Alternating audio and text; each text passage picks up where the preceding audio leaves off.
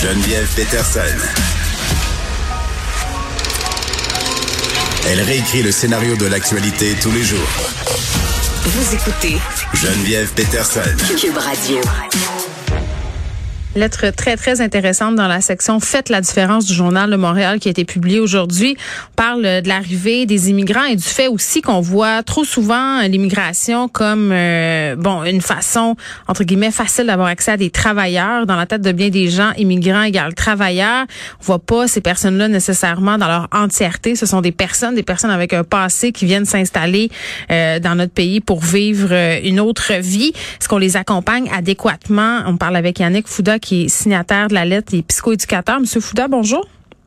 Oui, bonjour Madame Peterson. Ça fait plaisir d'être avec vous. Ben, ça me fait grand plaisir parce que je trouve que c'est un point intéressant que vous apportez aujourd'hui euh, dans votre lettre parce que c'est vrai que puis la pénurie de main d'œuvre a été, euh, si on veut, une bonne loupe là sur cet enjeu-là. C'est vrai qu'on voit beaucoup l'immigration comme un accès facile à des travailleurs. Tu sais, dans la dans notre tête là, souvent on se dit si Mhm. on accueille plus d'immigrants, on va avoir euh, davantage de travailleurs pour combler entre guillemets les trous puis pour dire les choses vraiment platement là, pour occuper souvent les emplois que les Québécois entre guillemets de souche. Puis j'aime pas cette expression-là. Oui, veulent pas faire. C'est terrible de dire ça. Je me sens tellement mal, mais mais c'est vrai que c'est ça l'idée qu'on a. Et vous vous dites on Oui. se trompe là. Ben, en fait, je dis pas qu'on se trompe parce que il faut quand même reconnaître que euh, y a des, des, des- comment je veux dire ça, des pays ailleurs qui n'arrivent pas à, à offrir suffisamment d'emplois à des personnes. Donc il y a des personnes qui sont volontaires, qui veulent venir ici pour travailler. Donc ça c'est très bien. Je pense que c'est un bon échange de services, un peu, hein, si je peux, je peux le dire, entre le Québec et euh, ces autres pays-là Ouais. qui n'ont pas suffisamment de travail pour offrir la main d'œuvre. Mais par contre, ce que je dis, c'est qu'il faut faire attention parce que cette main d'œuvre, c'est pas directement quelqu'un que je peux plugger un peu comme un programme dans un ordinateur et puis qui tout de suite euh, est fonctionnel. C'est-à-dire qu'une personne qui arrive, bah, elle arrive parfois avec sa famille. Donc on a vu que dans la, la majorité des cas, souvent les gens arrivent avec leur famille. Donc ils ont quand même besoin de pouvoir s'intégrer, s'installer et ça, ça va au-delà de la, de la simple, du simple emploi qu'on peut leur Oui, proposer. de cocher la case euh, travailleur de plus, tu sais. Exact- Exactement. Puis là, vous abordez la question de la santé mentale, euh, puis c'est excessivement Oui. intéressant là parce que moi j'aurais pas pensé ça. Vous dites dans la majorité des cas, euh, les personnes qui arrivent ici globalement, euh, leur santé mentale est bonne. Non, en fait, oui, et ça c'est très, euh, c'est suffisamment documenté là même par euh, Santé Canada. Donc il y a plusieurs Oui. études qui ont été faites dessus. Et c'est ce qu'ils appellent l'effet de sélection. C'est-à-dire quoi? C'est que lorsque les gens vont venir, veulent immigrer, bah, il faut quand même avoir certaines aptitudes parce que Oui. passer au travers tout le processus d'immigration, ça, ça demande, enfin, vous êtes sélectionné sur euh, est-ce que vous parlez bien la langue, votre niveau d'études, votre, votre, vos, euh, comment dire ça, votre expérience au niveau de, de l'emploi. Donc il y a quand même des critères qui s'assurent à ce que les gens qui viennent soient des personnes d'une certaine catégorie, donc qui ont déjà une forme de résilience dans leur pays et souvent qui euh, qui peuvent avoir pour certaines personnes qui choisissent de venir. D'ailleurs, ils ont déjà souvent des emplois.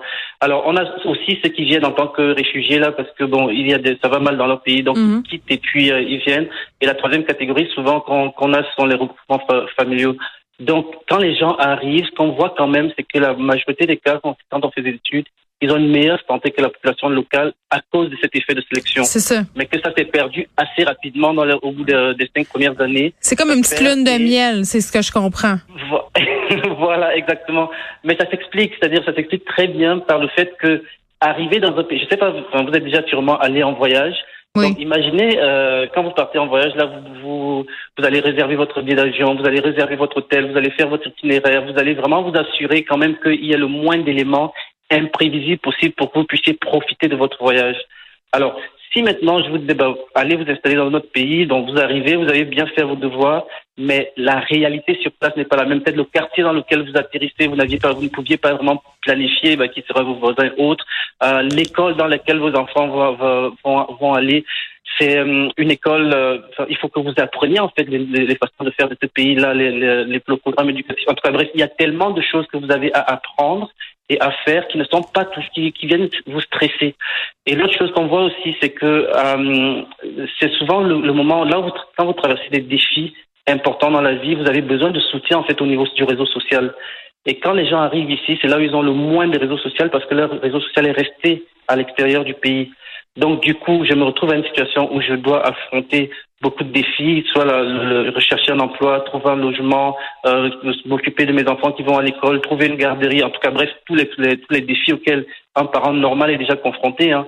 sauf que j'ai pas de réseau, j'ai pas de, de, de, soutien social et en plus je connais mal, j'ai pas les repères en fait au niveau social, donc ça va générer une détresse, ça va générer une pression, un stress qui tranquillement va finir par euh, euh affecter ma santé mentale. Mais c'est pas la première fois qu'on entend ça, là, entre guillemets, ce qui est vendu versus euh, ce que les gens issus de l'immigration trouvent à l'arrivée.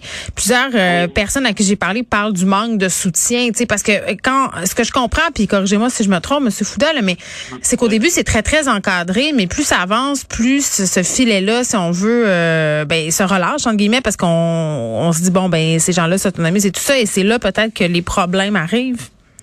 Oui, en fait, c'est très encadré, mais c'est très encadré sur certains points.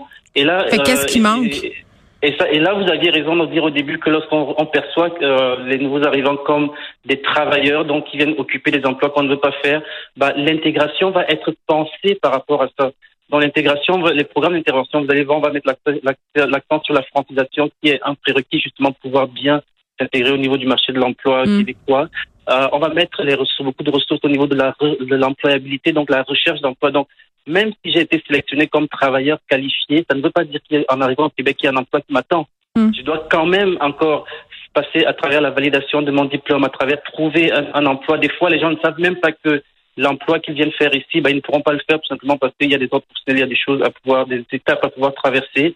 Mais comment ça, ils savent pas ça? C'est ça que je comprends pas. Pourquoi on leur explique pas ça dans le processus? Parce que si moi, mettons, je dis n'importe quoi, là, si, je vais prendre l'exemple le plus cliché, là, je suis médecin dans mon pays, mm-hmm. puis je m'en viens ici. Euh, bon, probablement que je sais qu'il y aura des équivalences à aller chercher, mais il y a des situations comme mm-hmm. ça où je peux pas comprendre ni croire que réellement, là, personne leur dit. Bah, ce, qui, ce, qui est, euh, ce qui est certain, c'est que lorsqu'on va dans le site euh, du ministère et tout, il y a des, des, euh, des, choses qui sont déjà quand même expliquées, mais sauf que pour plusieurs métiers, c'est pas, c'est pas clairement euh, pas clair. ou alors, voilà, c'est pas clair ou c'est pas suffisamment diffusé.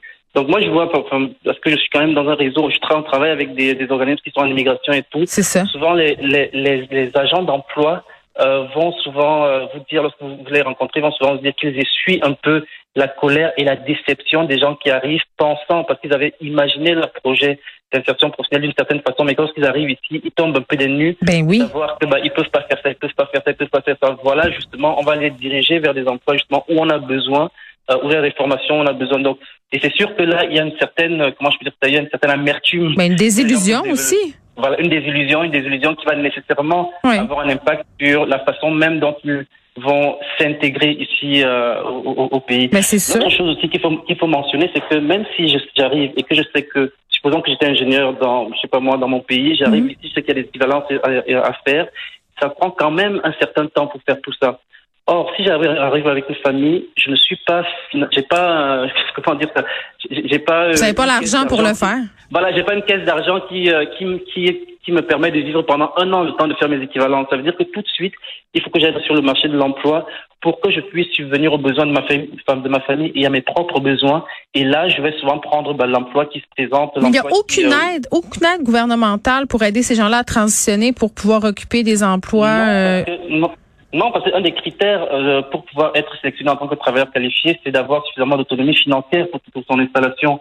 Donc le gouvernement n'offre pas une enveloppe budgétaire. Là, on vous dit pas, bah, tenez, vous avez un petit 25 000 pour pouvoir. Mais ben, pour les équivalences, parce qu'après ça, on se plaint de la pénurie de médecins, de la pénurie d'infirmières. Si on faisait un petit calcul, là, je pense qu'on rentrerait dans notre argent. Je dis ça de même. Bah, bah voilà, donc effectivement. Donc du coup, ça veut dire que souvent ce que les gens font, c'est qu'ils arrivent, ils veulent bien repartir aux études, ils veulent bien faire ça, hmm. mais mais il y a la euh, réalité. Ils sont, la réalité, c'est que bah, hmm. il faut que tu travailles pour payer les factures et puis, bah, le coût du logement à Montréal, et, puis ah, l'école et, et, tout le.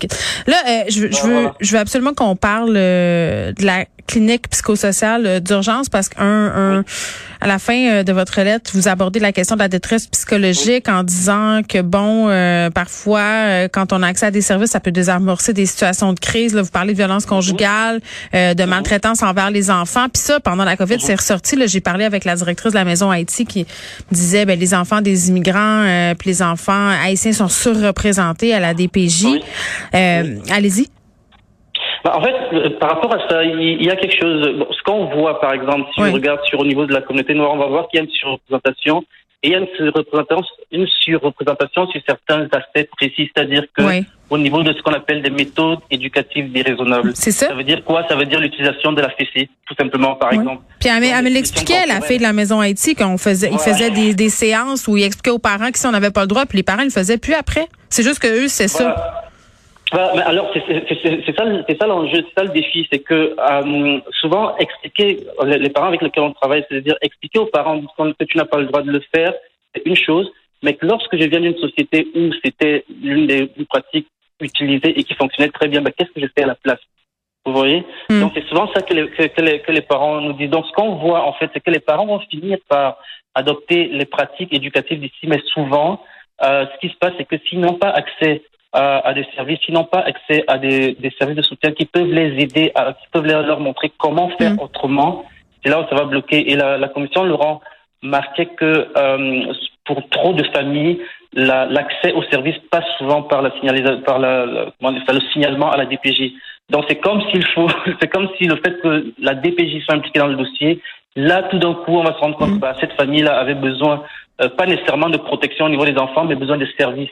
Mais c'est ça, que mais c'est ça que je c'est- comprends euh, dans le fond, puis c'est ça qui ressort. euh, J'invite vraiment les gens à, à lire votre lettre, euh, Yannick Fouda. là. Euh, c'est que Oui. c'est le manque de préparation et d'accompagnement qui mène à tous Oui. ces, ces problèmes-là, puis peut-être une, une vision un peu stéréotypée de l'immigration, euh, de voir les immigrants comme des travailleurs. Merci, euh, Monsieur Fouda. Mais allez-y, Si- oui, si allez-y. permettez. Oui. Oui, la dernière chose que je, que je pourrais dire par rapport à la clinique dont vous, dont, vous m'avez parlé, Oui. ce qu'on voit généralement, c'est C'est que lorsque les, lorsque les, les familles arrivent, euh, souvent les gens, enfin, par rapport à ce qu'ils ont à faire comme euh, démarche pour s'intégrer, ça, va, ça peut générer de l'anxiété, ça Mhm. peut générer euh, enfin, différents problèmes là, dans des somnies et autres. Donc, souvent avoir avoir des programmes juste d'information ça ne suffit pas. Et ça, les organismes se font très bien. C'est-à-dire Mm. qu'ils ils, ils informent les parents et tout. Mais lorsque le parent dit, bah, viens, alors moi, même, j'ai du mal à dormir, mon enfant a testé à l'école. Oui, ça prendrait plus qu'être au courant. là. C'est une Voilà, petite et tape dans le là dos. où ça bloque. Voilà, c'est là où comprends. ça bloque et c'est là où la clinique Bon. psychosociale permet justement d'offrir un entretien, une, quelque chose de personnalisé Mhm.